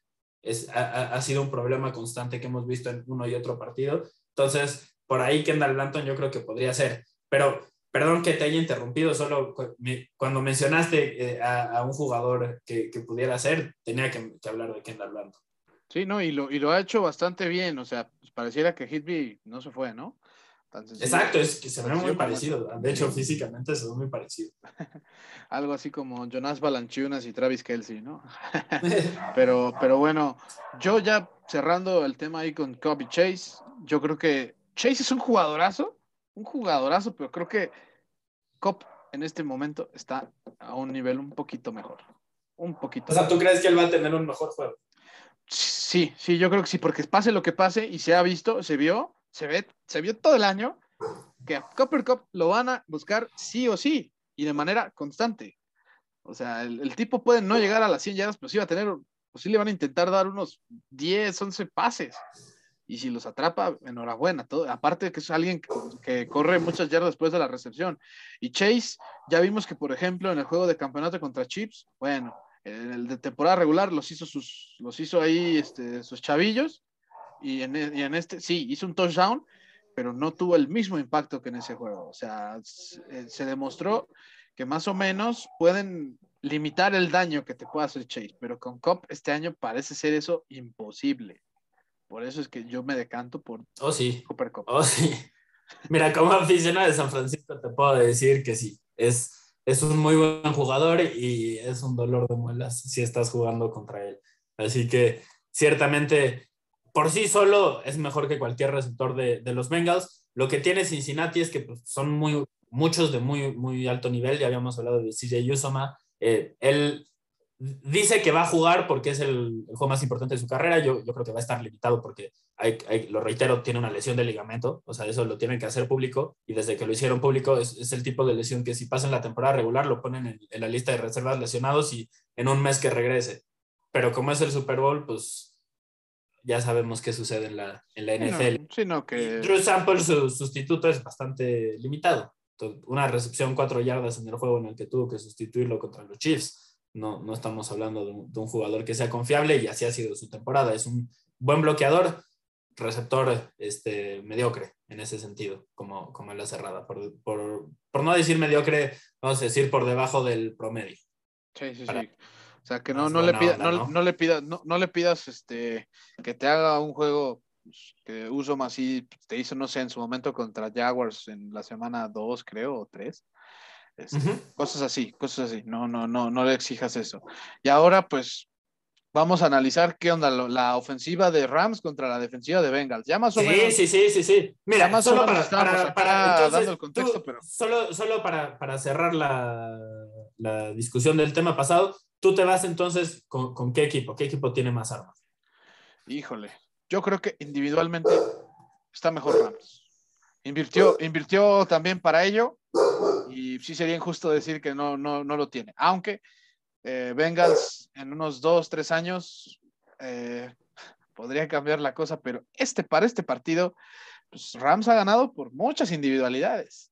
Y yo creo que oh, en ese sentido tiene, salvo en la del coreback, tiene mayores, mayor potencial en sus armas. Y aún así en la Fíjate que yo, yo en esta sí voy a discrepar, ¿eh? Ajá. Yo, yo, me voy a ir con, con, Cincinnati y me voy a ir con Cincinnati por las armas a la ofensiva, porque creo que tienen tantas armas, o sea, son tantos jugadores tan talentosos que se vuelven indefendibles, porque realmente no, no hay forma en la, en la que eh, puedas, eh, si, si, lo hacen bien, cubrirlos todos. O sea, solo para, para, este dato a mí se me hizo muy, muy revelador, y es el hecho de que eh, Cincinnati tiene dos receptores y un corredor eh, que superaron las, las, mil yardas, ya lo habíamos mencionado, todos eh, menores de, de, 25 años. obviamente el corredor por tierra, los receptores por, por aire, superaron las mil yardas. Y Tyler Boyd, que es como la cuarta o arma ofensiva en, Cincinnati, tiene más recepciones y yardas que cualquier jugador de los Rams no llamado Cooper Cup.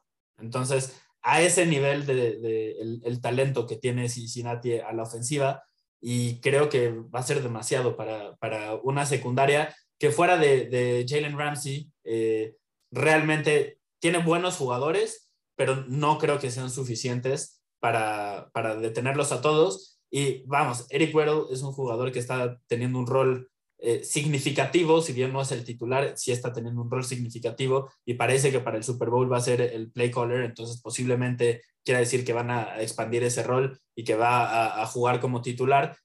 Si es el caso, yo lo, lo atacaría siempre y, los receptores de, los Bengals creo que van a de campo. Veremos, pero por eso yo, yo me voy por Cincinnati. Y ya pasando eh, a la discusión de la ofensiva de, los Rams contra la defensiva de, los Bengals, eh, creo que el, el, factor aquí va a ser lo que pueda hacer Matt Stafford, porque posiblemente los Rams no vayan a, a correr el balón, están eh, bastante, bastante mal en ese sentido recientemente, promediando 2.8 yardas por acarreo en playoffs. Así que han llegado al Super Bowl por Matt Stafford.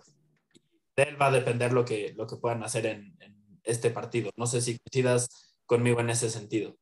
Sí, sí, claro. O sea, Stafford, no sé, ha tenido partidos en los que parecía hasta MVP, ¿no? En la, las primeras dos, tres semanas, ¿no? De la, de la temporada. Y, y, bueno, obviamente si también no llega este, a llevar a cabo bien las jugadas, se va a haber traducido o en un pick six, que es, es el líder este año, si no me equivoco, en esa, en esa categoría. y yo creo que, yo creo que sí, lo, el rendimiento de Stafford va a ser este, bastante clave contra la defensa de Bengals, que vamos a ver qué es lo que proponen, ¿no? Sus pass rushers son muy buenos y ya vimos que de manera conjunta todos se pueden ir echando la mano este, en las coberturas de zona, que, que eso es algo contra Chips le salió a la perfección en la segunda mitad. O sea, eso es algo bastante bueno.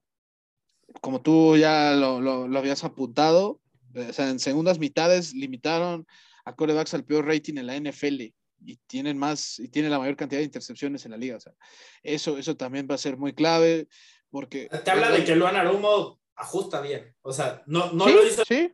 Que el único partido en el que recuerdo que fue un problema fue contra los Jets, que lo, lo mencionamos porque tuvo un, un, plan de juego, nunca lo cambió y lo quemaron de inicio a fin. Dijo, total, son los Jets casi casi, ¿no? Ajá, esencialmente dijo, vamos a forzar a que Mike White nos gane y me vale verga, pero Mike White pues les ganó. O sea, nunca, nunca hubo como, como ese este, cambio a, a, otra estrategia porque siguió pensando que era lo mejor, lo que más eh, posibilidades les daba de, de, ganar. Fuera de ese partido, pues sí, el hecho de que en segundas mitades se hayan cerrado tanto eh, y sean tan, tan buenos, pues te habla de que a Narumo sabe hacer ajustes, sabe, sabe este, ver lo que está intentando hacer la ofensiva, cómo los están intentando atacar y contrarrestar eso, y, es eh, bastante bueno en ese sentido. Ahora, el, pase largo. El pase largo puede ser la, la clave contra los, los, Chiefs. En la primera mitad no lo defender. No lo pudieron defender, los quemaron en un par de ocasiones, pero sí vimos que durante todo el juego esencialmente decían vamos a, a defender el pase con ocho jugadores o con siete jugadores y vamos a forzarlos a ser pacientes. Entonces, quizás sea lo mismo que hagan contra los Rams, ¿no? Suena como una, o sea, una calca. Ajá, o sea, suena como el plan de juego que, que deberían de, de, seguir. No sé si, si, coincidas en ese sentido o si tú, tú harías algo diferente. Has mencionado que, la defensiva en zona puede ser la clave y yo, yo coincido en, en ese sentido. Eh, con tantos jugadores este, eh, cubriendo, puedes limitar, puedes limitar a, Stafford, que lidera la NFL en yardas por intento, en lanzamientos de más de 20 yardas, y que tiene nueve touchdowns en ese tipo de lanzamientos. Y que además ha sido el talón de Aquiles, o bueno, no el talón de Aquiles, pero uno de los problemas de, los Bengals en, esta temporada y en esta postemporada, porque han permitido 7 de 10 lanzamientos de ese tipo en, playoffs. Así que ya hemos visto que, que, los queman en eso, aunque quizás no lo buscan tanto. No sé si crees que, ese puede ser un factor o si veas por otro lado que, que puede eh, pues definirse este duelo. Pues bueno, creo que los Buccaneers nos dejaron claro que si presionas a Matthew Stafford, lo más seguro es que vayas a perder el partido. Y si oh, no sí. me creen, vean la última jugada antes del gol de campo de Matt Gay. eh, oh, sí trataron de mandar un blitz y ¿qué ocurrió? Pues ese pase largo a Cooper Cup. Yo creo que si a Matthew Stafford lo presionas con los tres, cuatro jugadores que tienes en tu línea defensiva y que sabes que son muy buenos, que, o sea, lo han hecho bien entre ellos cuatro, yo creo que con eso basta y que metas al resto del equipo, a los ocho o siete jugadores que, que estén cubriendo las zonas, eso pues puede hacer que haga a Matthew Stafford perderse entre tanto jersey blanco, que es, si no me equivoco, el que van a usar, ¿no? Ah, no, es, ¿es el blanco o es el negro?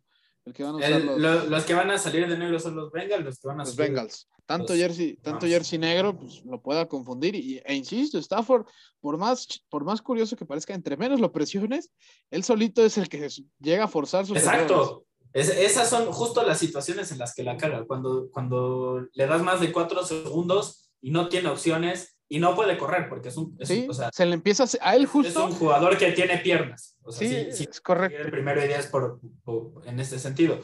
Pero si lo mantienes así corriendo y buscando opciones, ahí es cuando puede cometer errores. Sí, y ahí la presión esa se es la vuelve. especialidad de los Bengals. Sí, sí, sí. Esa es la especialidad de los Bengals. Porque de hecho, varias de las capturas que tuvieron contra Kansas City fueron de los que se llaman coverage sacks. Porque le, fueron O sea, más Fue la mitad casi casi del, del, la defensiva secundaria y la Ajá, otra no. del cuate que lo derriba. Exacto, exacto, exacto.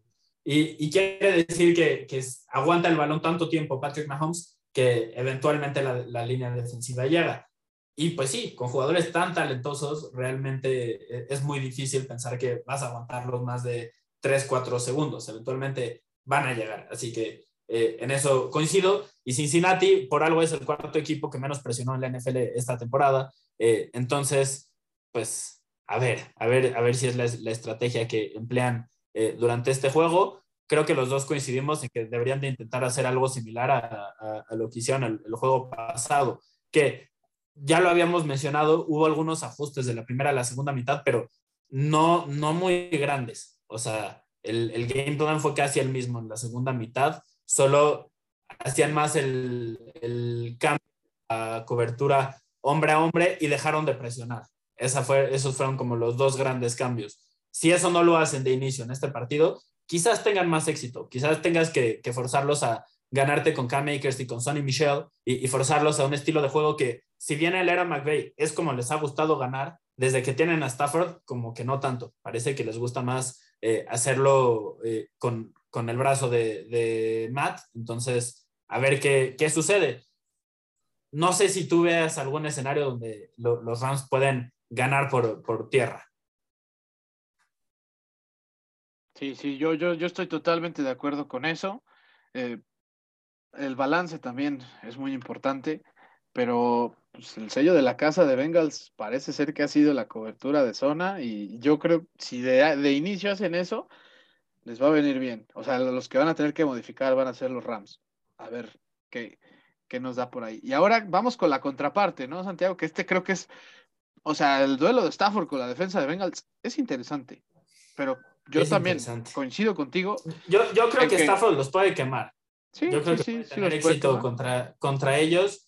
El tema va a ser las intercepciones. O, sea, o, sí. o, o que haya por ahí una si pérdida. Este... Que, que, ya vimos que Bengals es oportunista y roba el balón, ¿eh? O sea, así lo hace. Exacto. Exactamente. Y lo hace aparte en momentos muy oportunos. O sea, en, la, en el playoff divisional lo hicieron cuando faltaban 20 segundos en el cuarto cuarto y después pasó el gol de campo ganador. Lo hicieron en el tiempo extra contra los Chiefs para ganar el partido después. Y bueno, también en ese mismo juego ante Chiefs eh, hicieron una intercepción que lideró el, este, el, touchdown con el que empatan el partido. O sea, es muy oportunista esta, esta defensa eh, de los Bengals, pero yo ciertamente sí estoy de acuerdo en que el duelo clave es el de la ofensiva de Bengals contra la defensiva de Rams. Ese va a ser como el que va a ir eh, llevando el, el, hilo, el hilo de la cuerda de este partido. ¿Y por qué, y por qué razón, Santiago? Eh, porque es un duelo de fortalezas, porque estamos hablando de que lo, este, los Bengals, eh, pues se basan en, en, su ofensiva y en lo que puedan hacer eh, por aire. Eh, eh, específicamente, ese equipo muere y vive y muere por, por, lo que puede hacer Joe Burrow. Entonces, veremos qué sucede. Pero además, porque los Rams son un equipo que presiona muy bien al mariscal de campo y los Bengals son un equipo que protege muy mal a, a su mariscal de campo. Así que en ese sentido, los Rams tienen todas las de ganar. Podríamos ver eh, incluso eh, récord de, capturas, algo así eh, para un Super Bowl. Pero, pero, pero contra los Titans ya vimos un, una actuación récord de una línea defensiva contra Burrow y de todos modos ganó el partido. Así que a ver, a ver qué sucede. Pero lo cierto es que la línea ofensiva de los Bengals permitió más de 50 capturas en la temporada y la de los Rams como defensiva, y digo los Rams como defensiva, registraron más de 50 capturas en el año. Esto es apenas la tercera vez que ocurre. En los dos eh, antecedentes ganó, uno ganó la ofensiva y uno ganó la defensiva. Así que eso no nos dice nada de nada, pero en fin, eh, pues esa es la historia. Vemos qué, sucede en este caso. Pero ya lo anticipaba anteriormente en mi conclusión, eh, o más bien en lo que más me ilusionaba ver de, este juego y, la clave que yo veía de Burrow eh, contra la presión, el hecho de que cada jugador de la línea ofensiva de Cincinnati estuvo rankeado 25 o peor en porcentaje de, presiones permitidas. Cada uno. Te habla de que cada uno es muy malito, muy, muy malito. Y se enfrentan a Aaron Donald, que es el en presiones de la NFL, y a Von Miller, que gana sus duelos eh, personales en situación de pase en el 36.7% del tiempo durante la postemporada. Es la mayor marca en la historia de la NFL, o sea, no solo de esta temporada, sino en la historia que es que en una de cada tres jugadas el güey está presionando.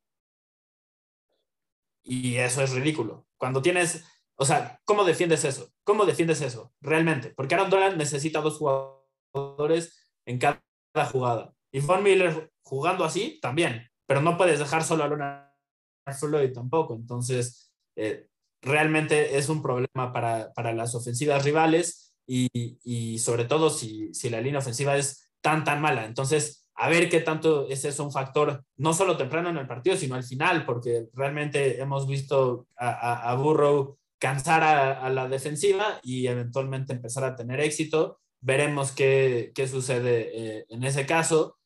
Y si Burrow tiene tiempo, pues los puede quemar, ¿no? Esa también. Y la línea ofensiva responde como no lo ha hecho durante toda esta temporada. Burrow puede tener un gran, gran impacto pero esa debe de ser la clave. No sé si. Sí, yo, yo, estoy, yo estoy de acuerdo con eso. Yo pienso que, o sea, los, la ofensiva de Cincinnati solo debe tratar de dar el juego de su vida, aunque les hagan capturas, pero que no le hagan tantas, porque el simple hecho de saber que puedan reducir esto, no sé, a unas tres capturas para Joe Burrow, leves, obviamente, puede ser manejable para el quarterback de los Bengals porque ya vimos que ni con nueve derribos el tipo se tira. Pero Rams, oh, es que de veras es todo un reto para esta línea ofensiva. Yo creo que incluso teniendo un juego en el que permitan menos de tres, cuatro capturas, termina siendo loable su partido. Eso, bueno, eso sería el mejor caso este, posible para, Cincinnati, realmente. sí, o sea, si, si, Por debajo de cinco sería bueno. No he, revisa, no he revisado. Ajá no he revisado en las apuestas cómo, cómo debe estar este, para si, si, si, le metes a que los Rams van a hacer récord de capturas en un Super Bowl, pero yo quiero pensar que no ha de pagar tan mal. porque, o bueno, o que, o, que no, o, que sería, o que sería tan descabellado, pero la realidad es que si, si logran detener lo más que se pueda a estos animales, como lo son eh, Donald y, Miller, o sea, son unos camiones totalmente en estos momentos. Eh, yo creo que es, eh, va a ser muy, muy clave para, para Cincinnati. Yo, yo sí pienso que esa, esa, esa sí es sencillamente la, el mejor aporte que le pueden hacer a Burrow, porque, pues bueno, ya de por sí van a estar lidiando con un perímetro que es muy decente, que tiene el mejor esquinero de la liga. Los otros, pues bueno, son buenos a, secas, o sea, no, no es como que digas, ah, no, sí, no es como cuando tenía a AJ Bouye y a Barry Church y a Jalen Ramsey, los, los Jaguars, ¿no? Por ejemplo, que ese es un perímetro de, los mejores que recuerdo, eh, pero, o a un Camp Chancellor, eh, Richard Sherman. La Legion of Boom. La, la, Legión del Boom, este, yo pienso que eso es lo, eso es lo más, lo más este, clave para, para este duelo. La línea ofensiva de sí. que tanto pueda pues, retener aquí los, los achaques, porque sí, como tú bien dices, Aaron Donald lo tiene que agarrar. A, Donald sí lo tienen que agarrar entre dos.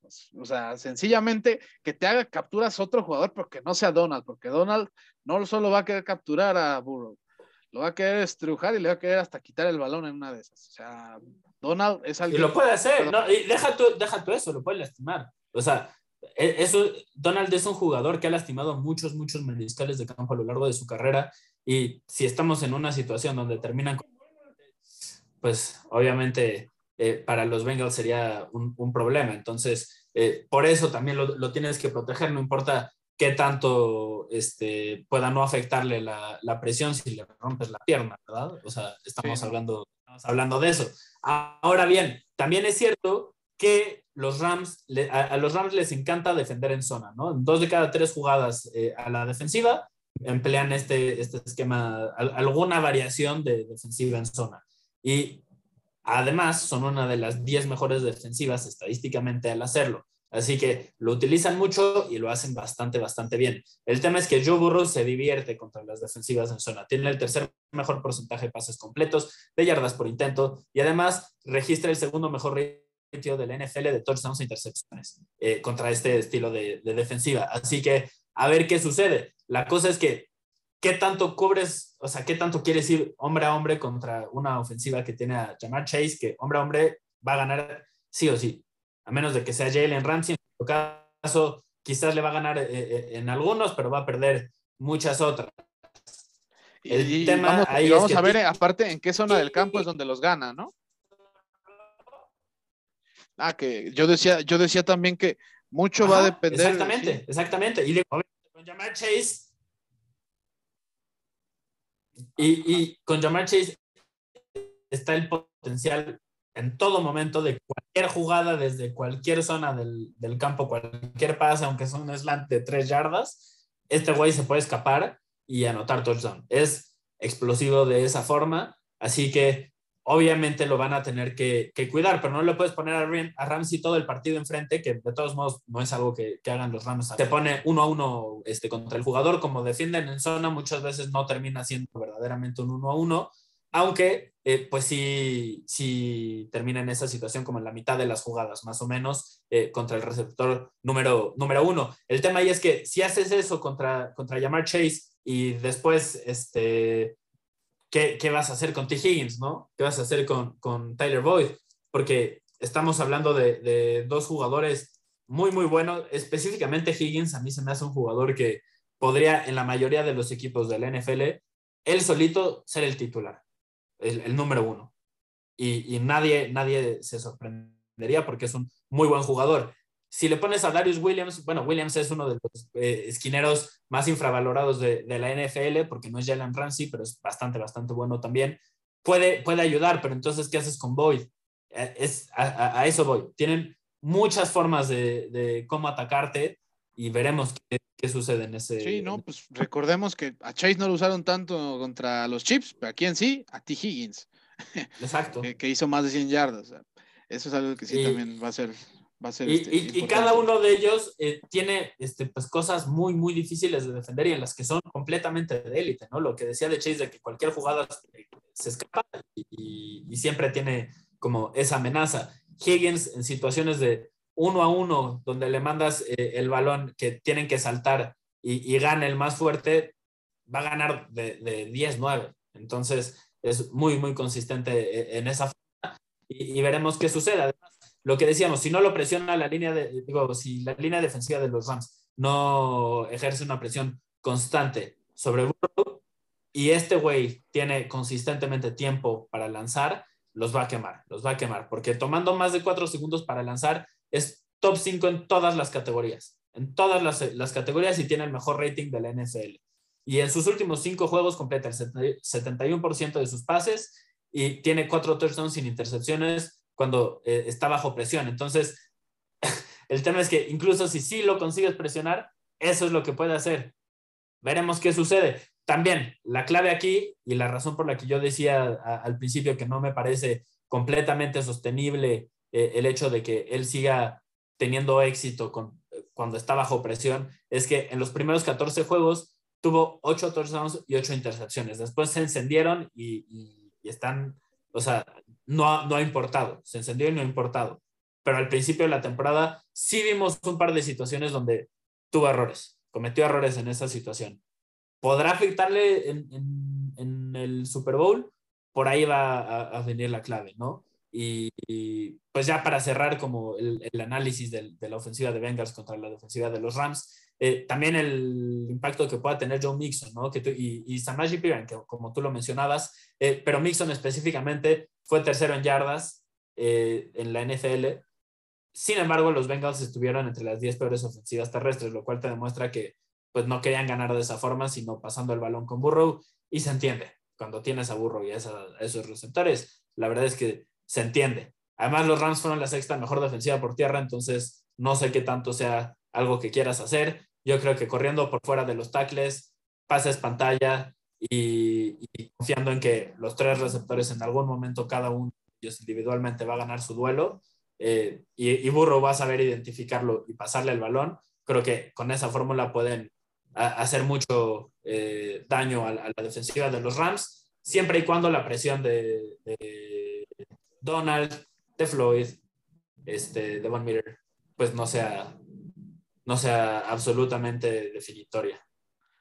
Y, bueno, mi Santi, entonces, ya para finalizar esto, ¿qué esperamos ahora de los equipos especiales? Bueno, creo que aquí no hay mucho, no hay mucho que, con quién irnos. O sea, no, no es tan difícil, aunque Matt Gay lo ha hecho muy bien. Yo creo que sí está claro que Evan McPherson se está hecho para escenarios grandes, ¿no? Uno, uno digno como este al que acaba de arribar Evan McPherson, o sea. Oh, sí sangre, sangre fría, este, pasan por sus venas. O sea, el señor no ha fallado un solo gol de campo en la postemporada. Podría romper el récord que hay de postemporada en cuanto a goles de campo con dos que, que anote, porque ya la, la marca para un novato ya la tiene.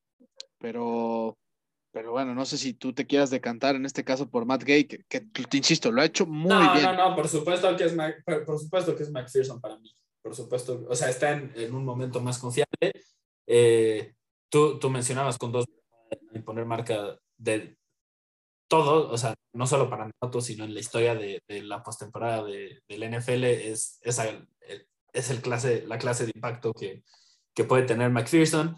Y Matt Gay, si bien durante la temporada regular fue muy confiable, porque solo tuvo dos fallas en 34 intentos, ya, ya tuvo eh, la misma cantidad de fallas eh, en solo nueve durante los playoffs. Así que, pues, es un tema mucho en esa posición de confianza y parece que Gay en este momento no ha sido, o sea, como que no, no está en su mejor momento.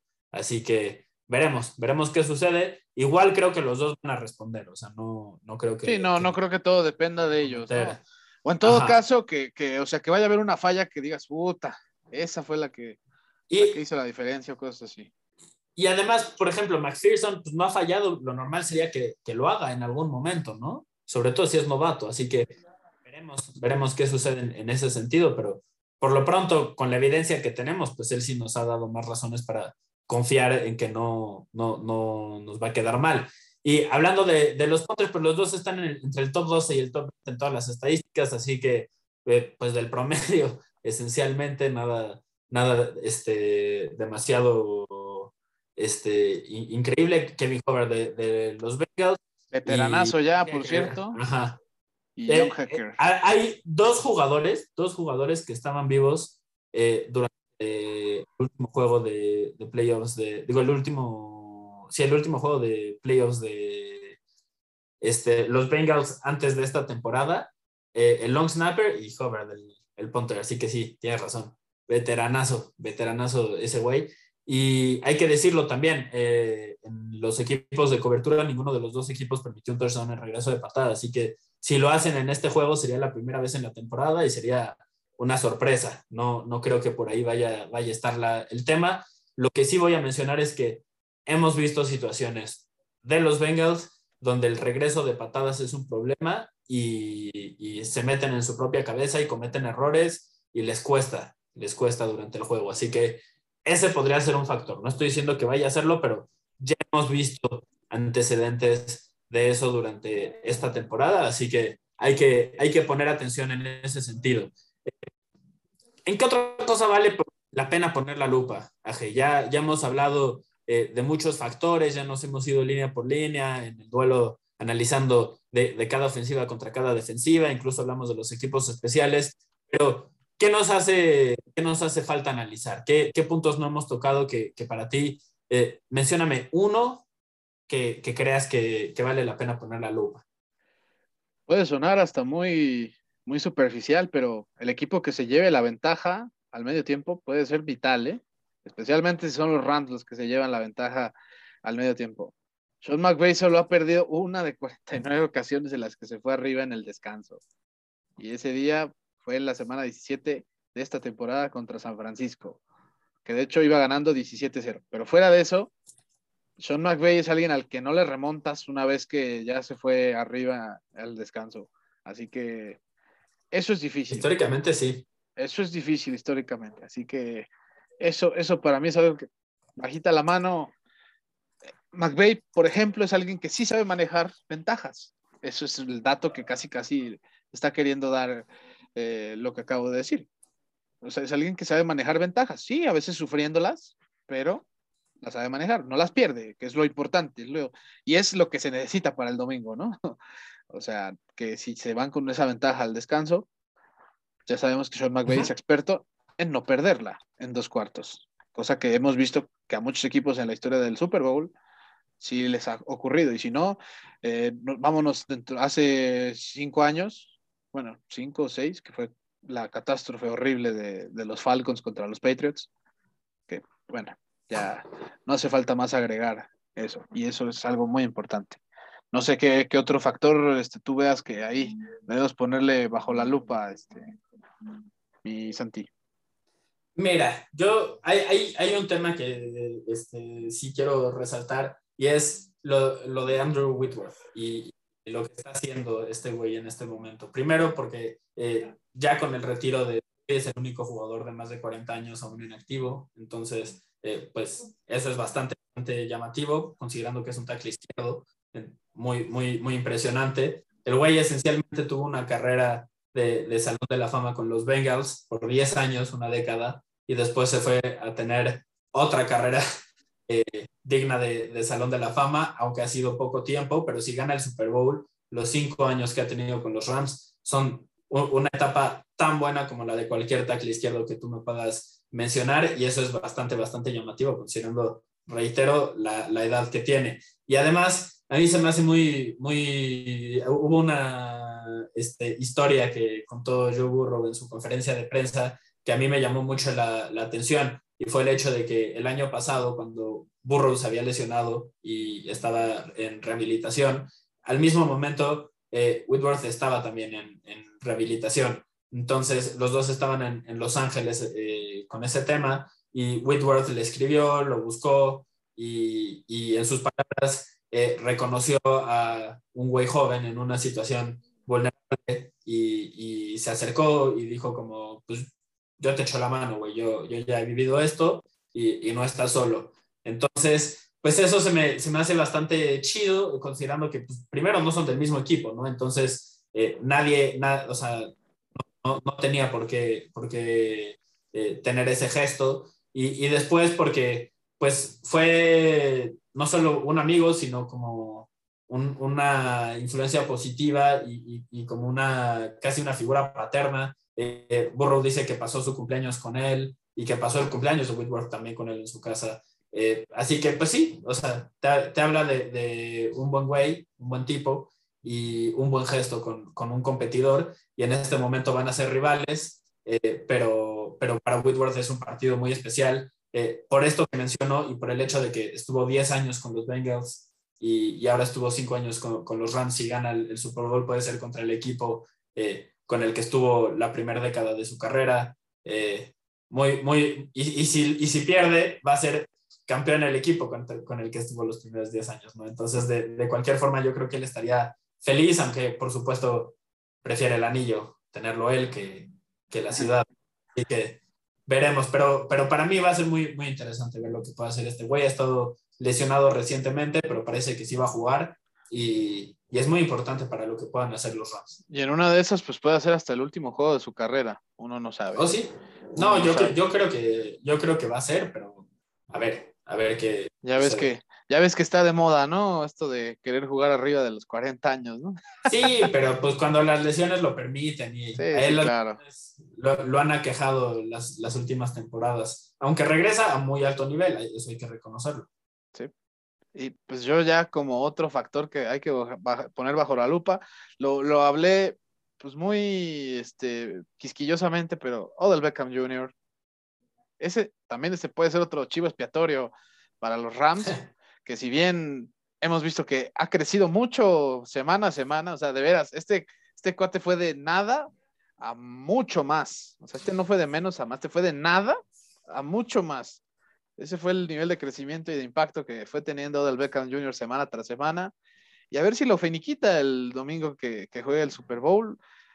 Este cuate ha ganado más en estos últimos dos partidos con los bonos por, por, por avanzar al Super Bowl que en sí por el contratito que le dieron. O sea, ustedes, ustedes me dirán si, si a Odell Beckham no, no le está pareciendo muy bien esto. Eh, vamos a ver. Tuvo su primer juego, insisto, de 100 yardas en 33 partidos apenas hace dos semanas. Eso ya es un eh, síntoma de que, bueno, parece ser que Beckham eh, está otra vez teniendo el protagonismo importante que él deseaba tener, por eso es que también decidió salirse de, de, San, de Cleveland. O sea, lo corrieron, pero estoy casi seguro que él no puso pero. y, y, y, bueno, eh, la forma en la que lo pueda usar Stafford. No, bueno, él lo forzó. Lo corrieron porque él, porque él ya no quería estar ahí. Sí, sí, sí, sí, totalmente. Él ya no quería estar ah, ahí. Sí, no, nada más decía que lo no quería estar ahí, ¿no? Ah, sí, pero pues bueno, ha sabido tener una buena mancuerna ahí con Matthew Stafford y con Cooper Cup. Y yo creo que si, si también ahí no voltean a ver a Odell Beckham los defensivos de Bengals, aguas, porque ya vimos que sí te puede castigar. Totalmente, totalmente. Ha tenido un impacto creo que mayor al que cualquiera de nosotros pudo haber pensado que, que podía, podía tener. Eh, para mí hay que poner la lupa también en los errores que pueda cometer cada mariscal de campo, ya lo habíamos mencionado, va a ser muy importante. Eh, como en cada partido, que no la caguen y no le regalen oportunidades al otro equipo, pero son mariscales de campo que eh, por su mentalidad de, de, pistoleros, de conslingers, a veces sí cometen, cometen esos, esos errores y entregan el, el balón. Stafford ha lanzado 17 intercepciones, esta temporada y Burrow ha lanzado 13, pero Stafford lidera el NFL en, en pick sixes, así que también en, en intercepciones lideró el NFL, eh, podría convertirse. Está interesante porque de una u otra forma eh, recordamos a Eli Manning, porque podría ser eh, en el caso de este, en el caso de Stafford, la primera vez que el líder de intercepciones gana el Super Bowl desde Eli Manning contra los Patriotas y, y en el caso de, este, de, de Burrow podría ser eh, la primera vez que gana el líder en capturas, o sea, el, el, mariscal de campo más capturado, desde Eli Manning contra los Patriotas también. Así que de esas Oye, cosas sí, ¿eh? cagadas que... de esas ca cosas cagadas que a veces suceden. O sea que eh, sabe, sabe, sabe Eli Manning que al menos va a ser mencionado en uno de los datos, ¿no? ya sea para exactamente, Stafford exactamente. O, o, con Burro. Sí. Está, exactamente, pero pues sí puede ser muy importante para, para el juego eh, ver que, que, no le regalen ese tipo de oportunidades al otro equipo y sobre todo Stafford hemos visto que lo hace. Sobre todo Stafford hemos visto que lo hace en esta misma postura también, así que puede ser un factor, puede ser un factor, veremos. Veremos y no sé si, si te guste, gustes agregar alguna otra cosa más, mi Santi, de, de algún punto. Pues sí, na, nada, nada más decir que reiterar que Cooper Cup está a siete recepciones de romper el récord de la mayor cantidad en una postemporada y que podría unirse a Larry Fitzgerald como los únicos con cuatro touchdowns en la misma edición de, de playoffs. Y veremos si sucede. Ha tenido mucho, mucho éxito durante esta edición de playoffs. Así que claramente va a ser un factor, claramente va a ser un factor y, y, pues estamos viendo historia, o sea, hay que, hay que disfrutarlo. Esta temporada de Cooper Cup ha sido como algo inédito. Nunca antes habíamos visto esta clase de producción desde esa posición. Así que ya una vez dando todos los ingredientes necesarios para este Super Bowl, pues Anti, vámonos. Pues, hay rápido, que comprometernos, antes, ¿no? Hay que, hay que, hay que comprometer. Sí, yo creo que es la mejor manera de cerrar esta previa. Y, bueno, yo quisiera saber, y ah, vamos a ponerlo sabroso, ¿no? Porque solo es un partido. Así que, ¿por qué equipo te decantas y además, más o menos el cálculo de puntos de diferencia? Mira, yo voy por los Rams y voy a explicar antes de dar mi predicción, pero creo que hay dos escenarios posibles. La primera es que presionan a Joe Burrow y eso genera lo que normalmente pasa cuando logras presionar efectivamente a un mariscal de campo, que son errores, capturas y entregas de balón. Y los Rams ganan cómodamente el partido desde el tercer cuarto. Nunca los Bengals pueden recuperarse, aunque quizás al final anotan touchdowns eh, en tiempo basura y termina siendo una ventaja de 10 puntos. Eh, ese veo como, como un escenario posible. El otro es que presionan a Joe Burrow, pero no importa y el güey de todos modos anota y es un tiroteo y es el, el, Super Bowl más divertido de la historia. Bueno, no, no, el más divertido de la historia, pero una cosa de locos. Esos son los dos escenarios posibles que, que veo en, en, este Super Bowl, pero creo que va a suceder el primero. Eh, tristemente creo que va a suceder el primero y creo que, que, los Rams lo van a ganar cómodamente. No, no me atrevo a dar un marcador, pero los Rams por 10. Híjole, no, bueno, nada más, más porque yo no, no quiero decir lo mismo, porque era yo, yo estaba a punto de decirlo de Rams por 10 puntos, pero me voy a bajar a 7, me voy a bajar a 7. Este, yo pienso también que los Rams, eh, a pesar de que Burro puede darnos la sorpresa, otra más, porque el señor no, no, no, simplemente ha hecho una sorpresa mayor a la anterior en toda esta temporada. Eh, pero yo sí me voy por los Rams y con la conciencia de que pues, quede como payaso y que burro me deje como payaso, pero creo que los Rams tienen lo necesario para ganar este Super Domingo y, y si llevan a cabo bien. ¿Sabes qué escenario no, no mencioné, pero también veo muy factible? ¿Sí? Que las dos son, sean ciertas, que en la primera mitad la presión sí le llega a Burrow y sí cometa errores y sí la cague y sí se separen los Rams, pero en la segunda mitad lo remonten y lo terminen ganando. Ese, o sea, si eso sucede, creo que estamos hablando de, que Burrow realmente está al nivel de, Montana, está al nivel de Brady, o sea, es un talento comparable. Sí, sí, sí. A ver, o sea, no estoy, no estoy listo para decirlo todavía, o sea, para ponerlo en esa categoría todavía, pero si lo consigue, pues, I'm a believer. no, y sí habría argumentos para ello, ¿no? Totalmente. Pero bueno, entonces, damas y caballeros, en este equipo de Destino Canton estamos claramente decantados, entonces, por Los Ángeles Rams.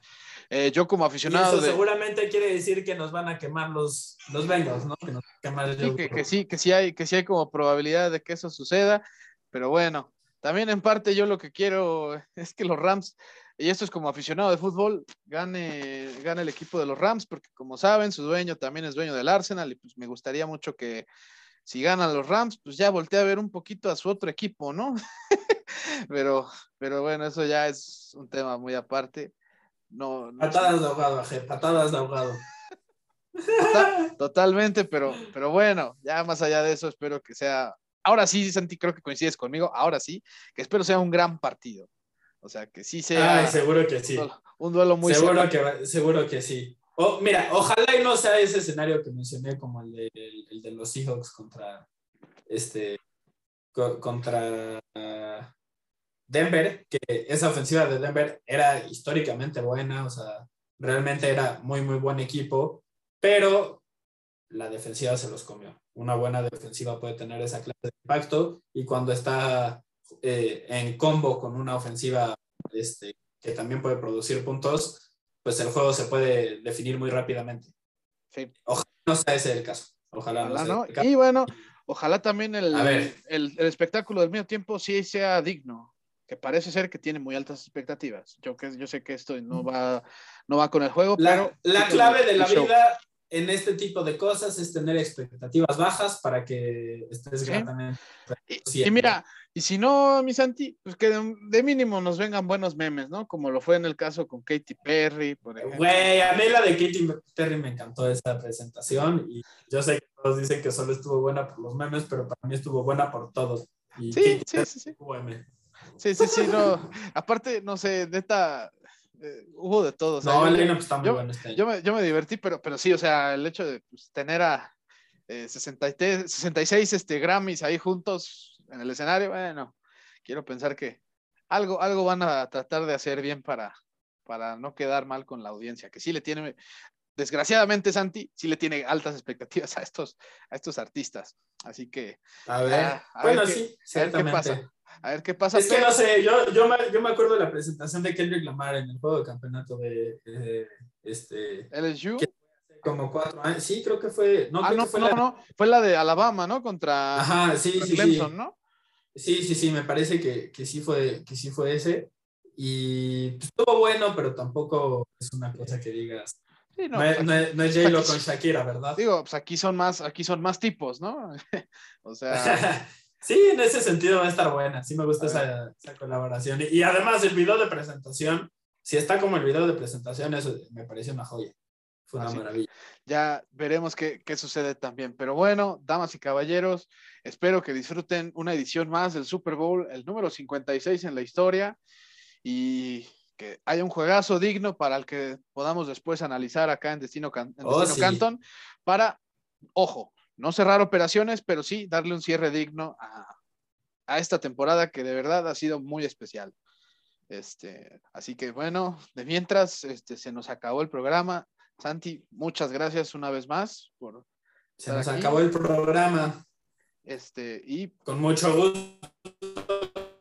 Con mucho gusto, como servicio a la comunidad, estaré armando un, un drinking game este, del Super Bowl, entonces si les interesa ahí me escriben un mensaje y con gusto se los, se los compartimos. La idea es que no esté tan pesado porque después hay que trabajar al día siguiente, entonces, este, pero para divertirse también. Qué envidia, qué envidia, caray, porque pues, uno va a estar trabajando. Sí, verdad. No, a mí me va a tocar la previa y ya después a deschavetar. No, no es cierto, no, a deschavetar. a divertirse. Pues, pues, no, pero sí a pasarlo, al disfrutar el juego de jodido, ¿no? Que eso es, que eso es algo que sí. Disfrutar el juego, sí sin duda. Pero bueno, Damas y caballeros, muchas gracias por acompañarnos. Les mandamos unos saludos y hasta la próxima. Ojalá estén tan emocionados para este juego hasta como nosotros. Hasta luego.